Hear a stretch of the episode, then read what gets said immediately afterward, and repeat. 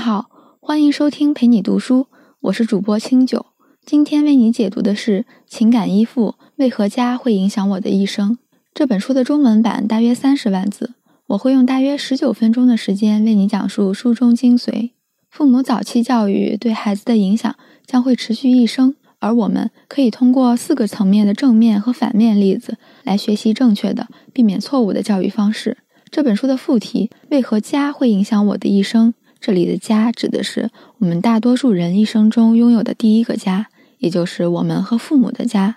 不知道你有没有发现这样一个现象：世界上的大多数语言里，称呼母亲时用的都是妈妈，而我们通常认为这是因为母亲会从我们生命的最初阶段开始就对我们施加巨大的影响。我们的天性里也包含着对母亲以及家庭的高度认同，也就是说，不管好的坏的，只要是父母的，就会在孩子的人格中留下印记。可以说，在某种程度上，父母影响了我们的一生。那么，这种影响有多大呢？是否可以改变呢？这正是本书要回答的问题。不妨让我们从头说起。这里我们要先讲一个实验，在一九六三年。有两位心理学家布勒迪和阿克塞尔拉德博士进行了一项规模巨大的实验。他们招募了一百三十一位即将生育的母亲，对他们和他们的孩子进行了长达三十年的观察和研究。方法包括访谈法、观察法、录像分析法、心理测试法，把重点放在三个年龄段，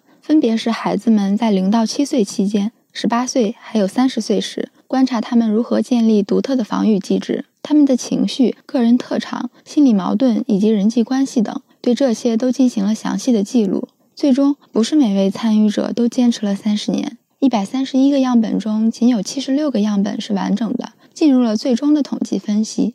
这项实验得出了一个惊人的结果：大多的被观察者在他们生命最初的十二个月中，已经形成了他们一生的核心意识。母亲在孩子零到一岁时的养育是否适当，会持续地影响孩子在生命后期的心理成长，甚至决定他们成为什么样的人。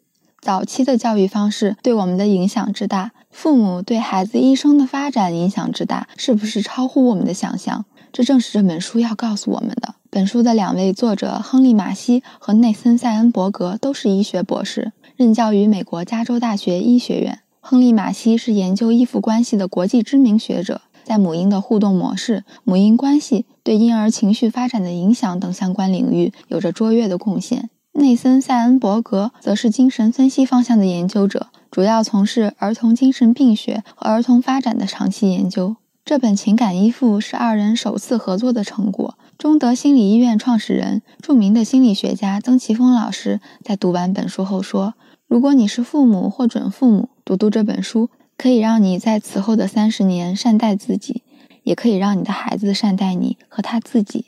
那么具体来说，我们能从这本书当中学到什么呢？主要有以下四个方面：一、养育一个成功的孩子，父母需要具备哪些特征？二、父母的哪些特征阻碍了孩子的发展？三、作为父母，如何帮助孩子应对发展中的变数？四、作为父母，如何更好地理解孩子的内心世界？我们先来看一下第一个问题。养育一个成功的孩子，父母需要具备哪些特征？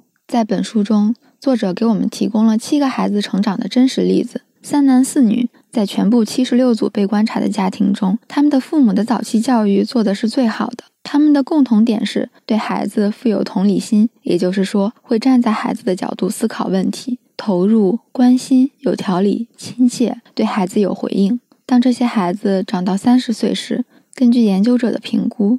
他们也被认为是所有参与者中生活的最好的。他们工作成功，婚姻幸福，心理健康，过着非常充实的生活。可以说，他们的经历跟他们父母的教养方式是分不开的。在这里，我们从一个真实的故事中去寻找答案。故事的主人公名叫尼古拉斯。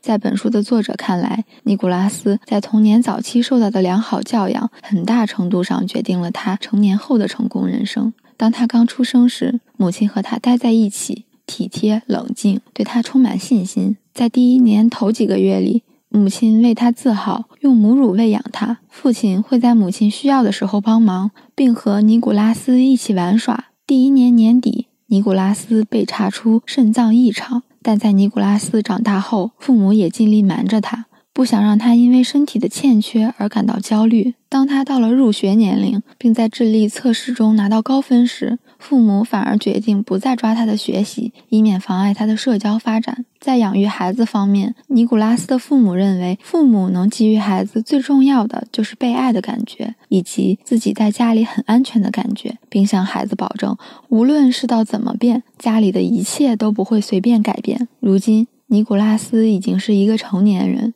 他风度翩翩，令人愉快，在一所大学任教，和妻子住在郊区，养了一条狗，计划在两年后生育一个孩子。心理测试显示，他的心理一直处于良好状态。这就是尼古拉斯的成长经历。而其他六位，他们的经历和他们父母的教育方式也都跟尼古拉斯家大同小异。就像托尔斯泰说的：“幸福的家庭总是相似的。”那么。根据尼古拉斯和其他六位幸福的小伙伴的经历，我们能总结出哪些成功经验呢？作者归纳出了九条，分别是：一、对养育孩子有信心；二、对孩子的未来感到乐观；三、镇静。有反省意识，四对孩子无条件的爱，五适时对孩子共情，也就是说，当孩子产生了某种情绪时，父母要让孩子明白自己理解他的感受。六认可孩子表现出的积极性，七对孩子的独立性感到愉悦，八为孩子制定某些纪律。九，母亲富有感染力。接下来，我们来看第二个问题：父母的哪些特征阻碍了孩子的发展？在本书所涉及的研究中，有二十八个孩子被划归到发展受阻的一类，其中六个孩子把痛苦外化了，也就是向外释放、宣泄，表现出某些问题行为，比如多动症、暴力行为等等。另外二十二个孩子把痛苦内化了，也就是压抑自己的情绪，表现为抑郁、焦虑、恐惧等等。这里我们先。回答问题，然后带着答案一起去看下面的实际案例。发展受阻的孩子，其父母具备如下特征：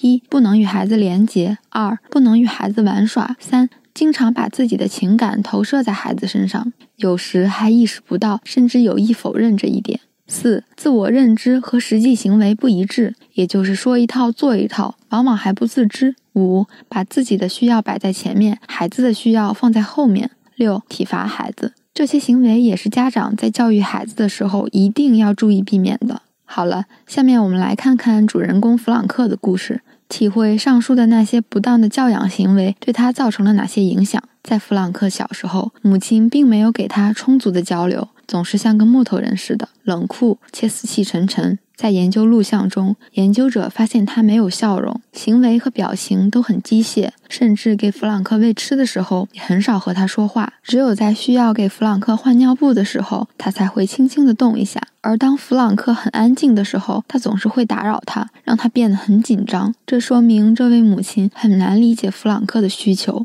也不知道该怎么应对。当弗朗克哭时，表现得手足无措，没有任何反应。从三岁开始，弗朗克就经常挨打，直到七岁时，打屁股的次数才减少到每周一次。弗朗克的一位同学出车祸去世了，弗朗克的父母告诉他，这都是不听父母话的后果。在弗朗克三十岁时，研究者再次见到了他。从心理测试结果来看。他在童年早期的人格原型，也就是压抑攻击性的习惯已经成型。他很难表达自己的愤怒，能控制愤怒是好事，但不会愤怒可就是一种缺陷。他看起来很憔悴，很茫然。他告诉研究者，感觉自己二十年的时光好像丢了一样。他表现出了某些抑郁的特征，对自己感到困惑，怀疑自己是否适合目前的职业。他会周期性的做噩梦，在梦里他被怪兽追赶，但是枪却熄火了。他有某些躯体症状，甚至三天不能走路，却没有任何生理原因可循。自杀是他感兴趣的问题，但他并不否认自己需要心理援助。听到这里，特别是与刚才提到的尼古拉斯对比后，我想大家应该或多或少认识到，好的教养对我们的人生有多重要。有人可能会说，这会不会是研究者的自我验证？在这里，我可以很肯定地告诉大家，不是的。这是因为根据弗朗克的早期教育对他未来发展做出预测的研究者，跟弗朗克三十岁时评估他状况的研究者并不是同一拨人，而预测的实际结果却是如此相近。为了不让弗朗克的经历发生在我们的孩子身上，在这我们有必要引以为戒。再来重复一下导致弗朗克问题的不当教养方法。一不能与孩子建立连结，二不能与孩子玩耍，三经常把自己的情感投射在孩子身上，有时还意识不到，甚至有意否认这一点。四、自我认知和实际行为不一致。五、把自己的需要摆在前面，孩子的需要摆在后面。六、体罚孩子。好了，我们继续来看第三个问题，也就是作为父母，我们应该如何帮助孩子应对发展中的变数？这个问题关注的是作为父母应该如何应对孩子成长中意料之外的情况。这些情况包括遭遇创伤和不利生活环境、家庭成员离开或去世、新家庭成员的加入等。本书所涉及的研究一共包括八个遇到这种情况的孩子。他们在童年时期都得到了很好的照顾。研究者对他们的预期是，他们会发展为人格健全、心理健康的成年人。然而，当他们三十岁，研究人员对他们进行评估时，却发现这八个人在整体功能评定表上的得分均低于平均值。他们还有一定程度的精神障碍，在日常生活功能上存在某些困难，并且对生活感到不满。这里，我们以奥利弗的例子来进行说明。在奥利弗一岁期间，研究者对奥利弗和他母亲的描述是：母亲坚定、有效率、动作简洁，为孩子感到自豪，会及时满足孩子的需要，似乎做一切都不太费劲。孩子看起来也非常满足，也得到了很好的照顾。然而，在奥利弗十四个月时，他的妹妹罗斯诞生了，母亲也在那个时候出现了甲状腺机能减退症，活力大不如前。奥利弗逐渐失去了和母亲的亲密连结。与此同时，奥利弗成为了父亲最爱的孩子。但是，过早同父亲建立亲密关系，却妨碍了奥利弗的发展，使他表现出被动的、过于强调女性特征的行为方式。奥利弗十八岁的心理测试显示，他的紧张和内心的冲突看起来同他想要独立的愿望有关，但是这个愿望并不符合他想要依赖他人和得到照顾的心理。三十岁时，奥利弗终于在更换了各种工作后定下心来，选择了物理治疗师的工作。但与他的事业相比，他与男性的关系则处在混乱之中。他总是选择不合适的男性交往，或者破坏掉一段美好的关系。为此，他不得不多次接受心理治疗。此外，根据相关测试的结果，奥利弗被诊断为边缘型人格障碍。至此，我们可以说，奥利弗的人生轨迹已经严重偏离了研究者的预期。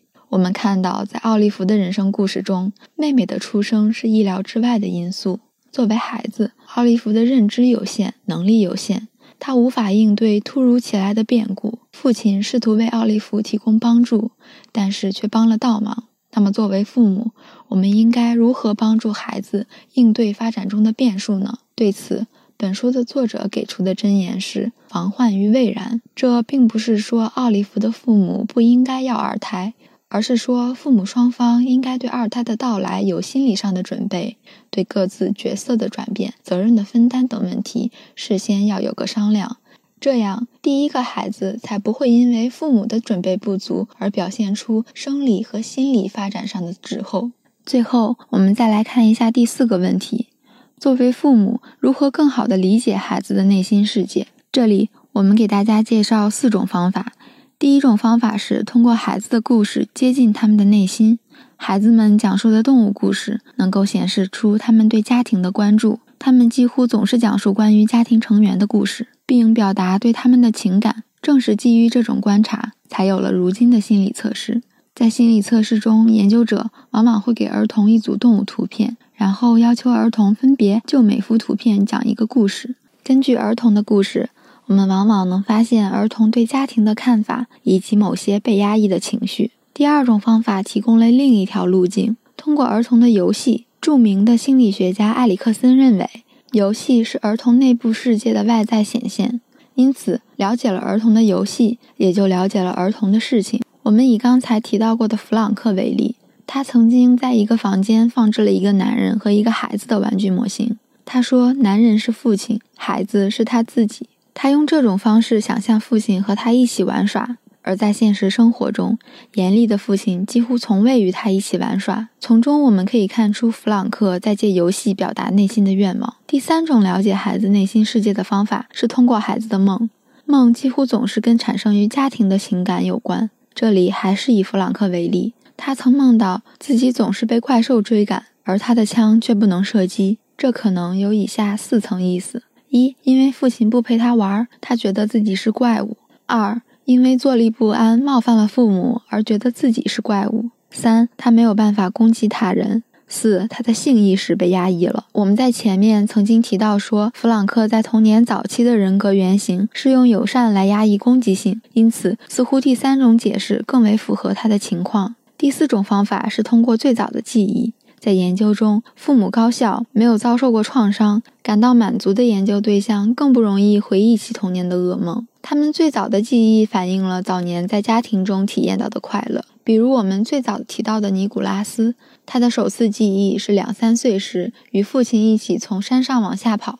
他形容当时的感觉就像是从地面上飞起来了。这段回忆说明尼古拉斯与父亲在一起非常开心，他的主导情绪是积极的。作为父母，我们比心理学家离孩子的故事、游戏、梦与记忆更近一些。这些并不复杂难懂，这些路径可以让我们像心理学家那样，试着走进孩子的内在世界。好了，情感依附的重点部分就讲完了。我们最后再来总结一下，这本书讲的是父母早期教养方式对孩子产生的巨大影响。就像书名说的那样，家会影响我的一生。作者通过一个庞大漫长的实验来展现这种影响，提醒我们四个方面的注意事项：一、养育一个成功的孩子，父母需要具备哪些特征？二、父母的哪些特征阻碍了孩子的发展？三、作为父母，如何帮助孩子应对发展中的变数？四、作为父母，如何更好地理解孩子的内心世界？作者通过三个孩子的成长经历论证了这些。通过尼古拉斯的故事，我们了解了成功孩子的父母具备的特征，分别是对养育孩子有信心，对孩子的未来感到乐观、镇静、有反省意识，对孩子无条件的爱，适时对孩子共情，认可孩子表现出的积极性，对孩子的独立性感到愉悦，为孩子制定某些纪律。母亲富有感染力。通过弗朗克的故事，我们了解了发展受阻的孩子。其父母具备的特征分别是：不能与孩子建立连结，不能与孩子玩耍，经常把自己的情感投射在孩子身上，有时还会否认自己的情感，自我认知和实际行为不一致，自己的需要在前，孩子的需要在后，体罚孩子。我们在奥利弗的故事中看到了发展中的变数对孩子的影响，并简要的给出了一些建议。最后，我们从心理学家那里偷来了几招。这几招分别是解析孩子的故事、游戏、梦、早期记忆，以便更好地理解孩子的内在世界。以上就是今天的全部内容，感谢关注陪你读书，欢迎点赞分享，同时可以打开旁边的小铃铛，陪你读书的更新会第一时间提醒你。我是主播清酒，我们下期再会。